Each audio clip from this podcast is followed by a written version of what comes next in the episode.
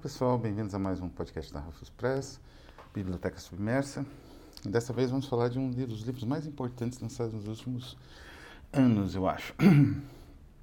Ah, existe a versão em francês, que é mais completa, maior também, mas ela é bem difícil de achar, bem, bem, bem mais cara também, se bem que esse aqui também acho que não é nada barato né, hoje em dia. Mas antes de falar desse livro, é interessante a gente pensar no seguinte, numa situação hipotética, na verdade, hipotética não, uma situação histórica, que é difícil às vezes a gente ter em conta. Quando pensamos em cristianismo, nós temos em mente uma, uma religião mundial que possui uma estrutura muito bem, uh, especialmente catolicismo né, romano, essa fase, né, essa a, face mais internacional do cristianismo, que as, existe cristianismo nacional, mas mesmo os nacionais, né, luteranismo, eles têm uma estrutura muito, muito clara, muito nítida e aparentemente direta, evidente, né? Uma igreja te fornece ali todos os ah, tudo que você precisa, inclusive em termos de panfletinho e tal. Mas existe um momento no passado que o cristianismo era uma sociedade secreta, uma sociedade secreta que se reunia em catacumbas e realizava uh, os rituais mais bizarros, né? porque não existia ainda uma ritualística formada, nenhuma igreja central definida. O que existiam eram grupos sedicionários de indivíduos que conheceram Jesus ou seguiram Jesus e que eram constantemente executados pela autoridade pública por serem um perigo à ordem. Né? Se a gente levar em consideração o teor bastante incisivo das epístolas de São Paulo ou da primeira parte do Apocalipse de, de João de Pátimos, né? O que a gente vai ter é uma visão de que o, o cristianismo ele era uma sociedade secreta, uma sociedade secreta com estranhezas muito próprias dessas sociedades secretas, porque as células não tinham uma comunicação entre si, cada uma desenvolvia de um jeito a sua própria interpretação, ah, ao arrepio ali da, das leis locais e é, debaixo do temor e ao mesmo tempo da, da digamos assim, da conspiração para derrubar esses poderes que oprimiam, né, os poderes do paganismo, né, das, dos reis ou dos imperadores romanos. Então, a, o cristianismo, em sua essência, ele era uma sociedade secreta de sedicionários, de indivíduos interessados no caos, na destruição pelo menos de, uma modo, de um modo de entender a existência, né? de um modo de entender o sobrenatural ou a transcendência. Tendo isso em vista, como que nós, uh, digamos assim, isso continua existindo, não é? De certa forma, uh, essas organizações como o MAGA nos Estados Unidos ou essas organizações patrióticas no Brasil, elas implementam uma estrutura de seita com elementos variados de paganismo, né? adoração a líderes, adoração a uma simbologia que é estranha à própria religião cristã, inclui bandeiras, inclui uh, expressões né? de, de, de, uh, de palavreado, né? de expressões, semantismos, né? expressões cotidianas ou não, inclui uh, instituições, inclui simbologia, não é? Isso tudo dentro de um combo mítico. Então, de certa forma, também existem sociedades secretas dentro da própria religião organizada. E é um dinamismo bizarro, porque, de certa forma, essas sociedades, como a gente vê hoje no Brasil ou nos Estados Unidos, elas determinam, uh, elas impulsionam é, políticas uh, várias, né? tanto públicas quanto eleitorais, quanto apoio a candidatos. Então, de certa maneira, aquela mesma essência do cristianismo como um movimento de pessoas que se reúnem em catacumbas, que eram destinadas aos mortos, né? É, em reuniões que lembram aquilo mesmo que eles diziam que eram as reuniões das bruxas, né, do sabá, é, continua existindo. Né?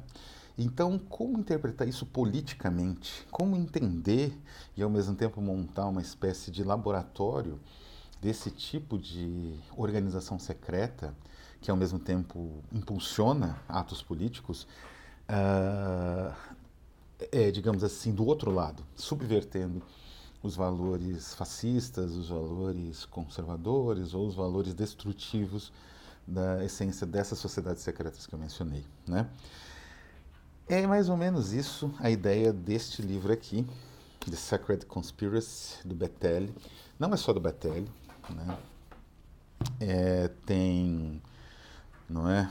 Uh, o subtítulo de estudo, né, são os papéis internos da sociedade secreta Acefal e os seminários do Colégio de Sociologia.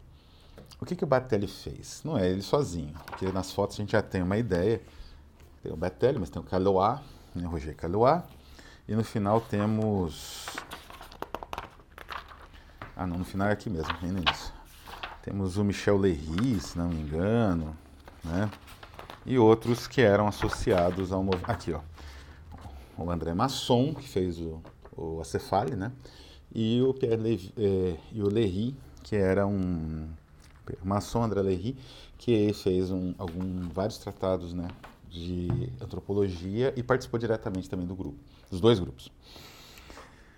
E o que, que era isso exatamente? Bom, tem que falar um pouco do contexto e do que estava acontecendo historicamente e da trajetória de alguns desses autores. O livro faz isso. É um livro bem longo. Ele tem acompanha toda a trajetória ah, tem o Pierre Klossowski, tem alguns menos conhecidos, mas que eram do grupo, como Georges Ambrosinot, Pierre Ambler, Jacques Chavy, parece bastante, Patrick Waldberg, né? A organização é de Marina Galetti, que fez a versão francesa, que eu mencionei, chama L'Apprenti Sorcière, que é um texto decisivo do Batelli, né, Aprendiz Feiticeiro, e o Alastair Broch, que é um dos grandes pesquisadores do surrealismo na Inglaterra. Mas o que, que era exatamente o Acefale? Bom, e o Colégio de Sociologia. Uh, o livro ele vai acompanhando desde 36 até, desde o início de 36 até uh, outubro de 39, quer dizer, já durante a Segunda Guerra, né, uh, o desenvolvimento, né, 1 de setembro, né, começa a Segunda Guerra, invasão na Polônia, então praticamente já, já na Segunda Guerra, dessa sociedade que foi o seguinte. Batelli é um escritor renomadíssimo. Ele, digamos assim, como escritor de ficção, que é um dos lados do, do que ele desenvolveu da obra dele, ele tem uma importância fundamental, né? Ele é citado pelo, por exemplo, pelo Todorov como um autor decisivo na mudança de tom do fantástico, né? Quer dizer, ele aceita o tabu em livros como História do Olho, o Azul do Céu, todos foram lançados no Brasil, né? Que são livros ali de atrocidades sexuais que têm elementos do fantástico, inclusive do gótico, no caso da História do Olho, mas que subvertem esses elementos com uma dose boa de realismo sadiano, né?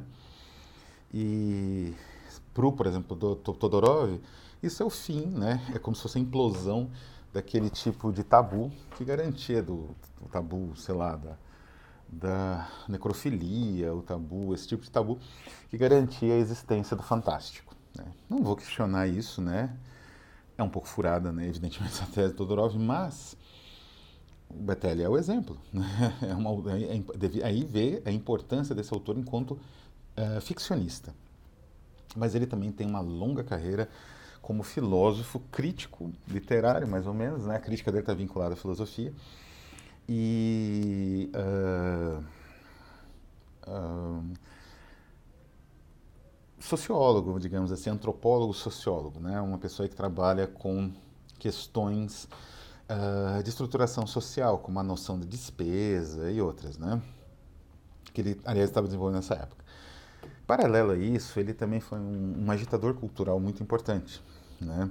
dentro daquele quadro do, do, que era o intelectual francês até os anos 60, né? até o Foucault, talvez, fosse o último nessa linha, que é um também um agitador cultural que defende suas ideias na rua, às vezes. Né? Isso vale inclusive para os fascistas franceses, que também eram assim. Então, ele participou de inúmeros jornais antifascistas, isso desde os anos 30, desde o início dos anos 30. Brigou com surrealistas, desenvolveu o seu próprio grupo, né? que incluía aí o, o Keloa, que também brigou com surrealistas, né, os trânsfugas do surrealismo. E nessa época, no, no início, no meados dos anos 30, ele foi bastante impactado por algumas obras né, que eles fizeram, que ele pesquisou, como a antropologia do Marcel Mauss, né, a sociologia, né, especialmente do Durkheim, até mais que do Weber, né, o Durkheim, por ser francês, era alguém que realmente ali uh, tornou popular a noção de sociologia, né, de estudo científico da sociedade, baseado em parâmetros mais ou menos uh, uh, passíveis né, de validação e tal, e a filosofia alemã. Menos Marx, né, embora tivesse um pouco também, e muito mais Nietzsche, que era um filósofo decisivo para esses grupos. Né? Por exemplo, Klossowski é célebre porque ele escreveu um livro sobre Nietzsche, o Círculo Vicioso, né, e tudo mais. Bom, o...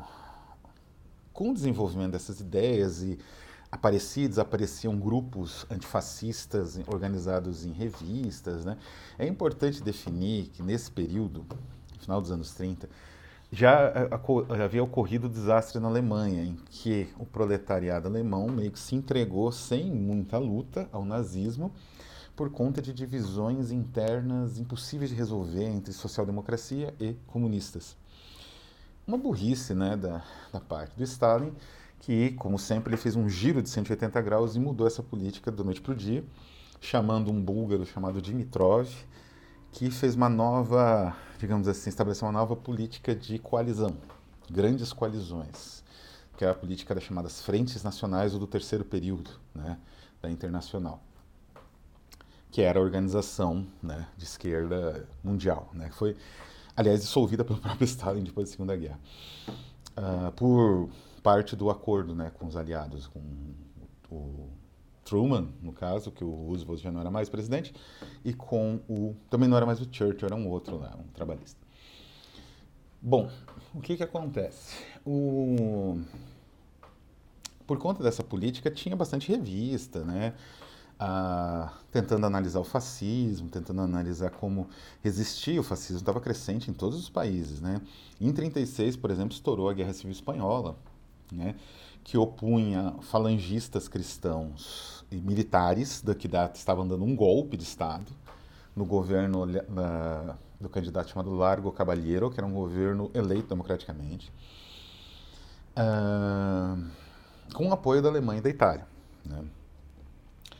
Então, começou assim de, os debates e discussões. Nesse, nesse clima né, de grande efervescência da luta antifascista, o Bettelli ele começou a pensar a partir dos elementos, digamos assim, sacros que garantem a estabilidade de uma sociedade, né?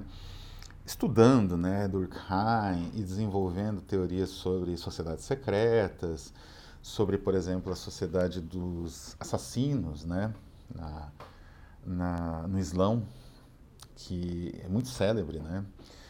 que era uma sociedade de, de, indivíduos que nada detinha eles, né? Eles iam e matavam e levavam um monte de gente junto, se fosse possível, e só foram debelados pelos tártaros, né? Tártaro-mongóis da Horda de Ouro, que era, enfim, né? avassaladora, né? E acabou com todos.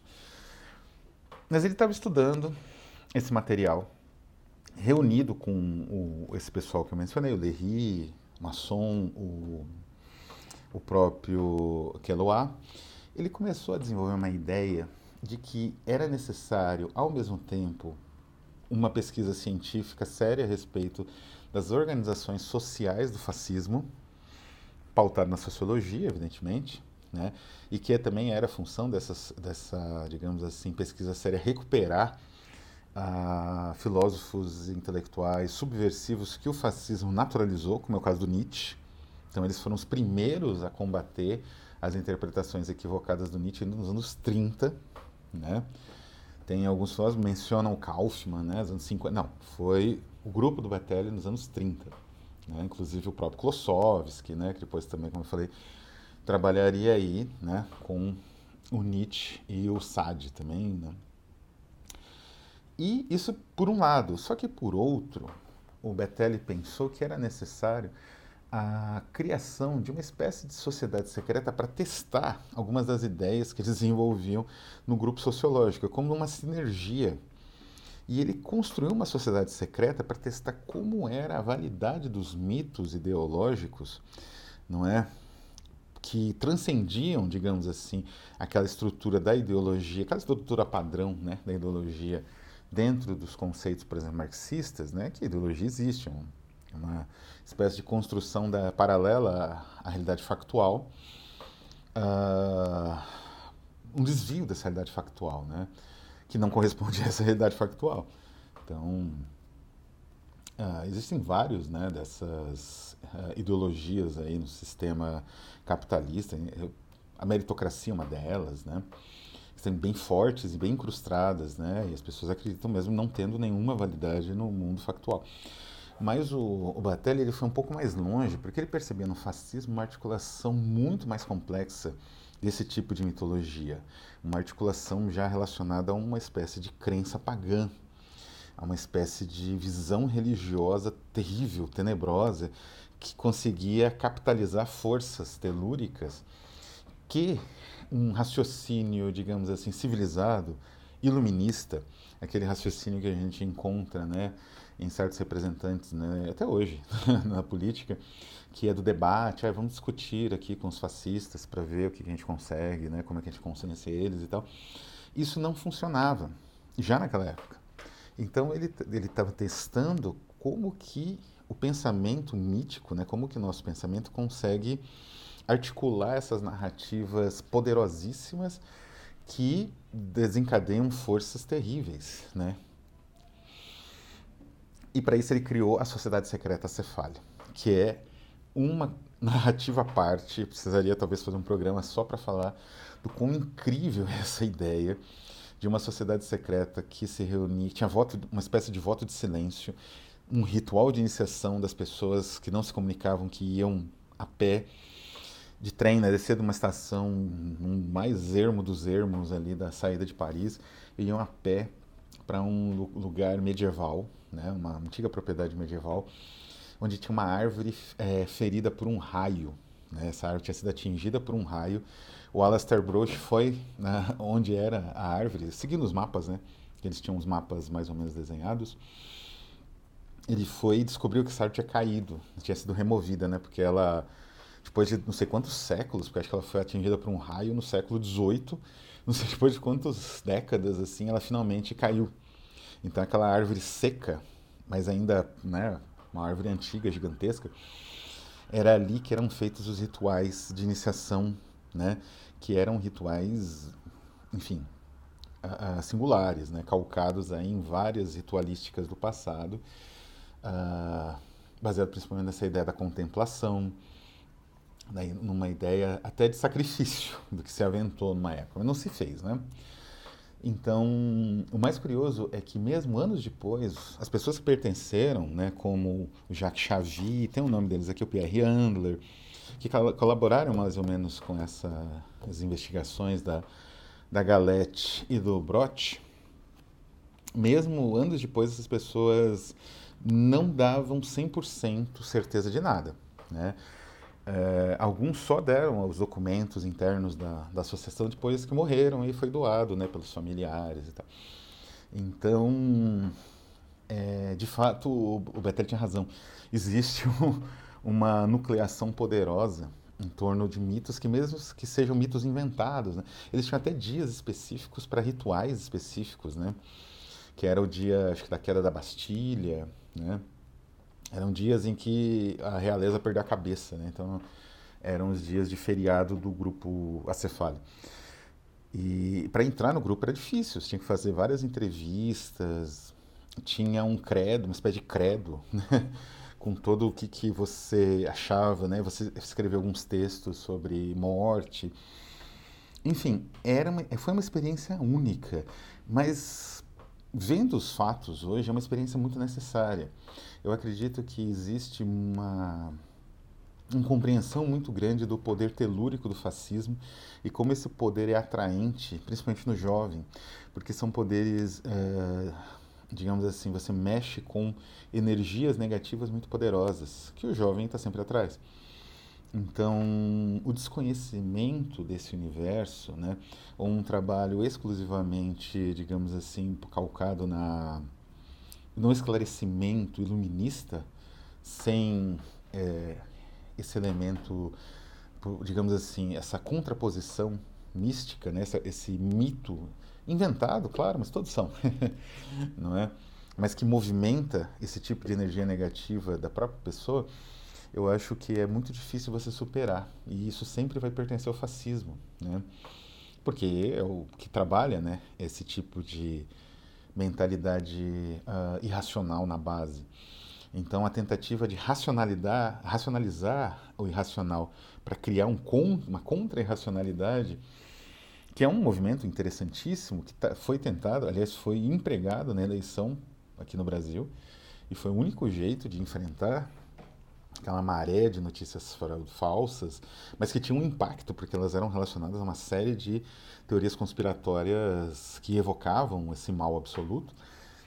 Isso foi tentado a primeira vez pelo grupo do Betelli, e esse livro narra. Então, esse livro apresenta o eixo histórico um, uh, uma série de textos, tanto da, do grupo do Colégio de Sociologia quanto do grupo Acefale, que tinha seus próprios textos internos, alguns publicados externamente, forma de revista, alguns totalmente internos, né? E o mais interessante é que esses, os dois textos são de importância fundamental. Aqui tem o Aprendiz Feiticeiro, que eu mencionei, né? do Betelli, e um que chama O Vento, o Vento de Inverno, do Kelly Waxon, fundamentais sobre sociedades secretas, e um sobre a mitificação do cotidiano, que é do. Deixa eu ver até se eu acho. É do Lery. É, tá difícil de achar. É, é o sacro. É, Michel Lery. O sacro no cotidiano. São fundamentais esses textos, né, produzidos ali pelo Colégio de Sociologia, com essa experimentação cotidiana uh, numa sociedade secreta inventada né, pelo Betelli. Um, uma espécie de procedimento sociológico único que merece estudo porque continuamos enfrentando o fascismo, nunca deixamos de enfrentar o fascismo, provavelmente, mesmo com o fim da Segunda Guerra, e provavelmente vamos continuar enfrentando por um bom tempo ainda. É isso, pessoal. Um abraço e até a próxima.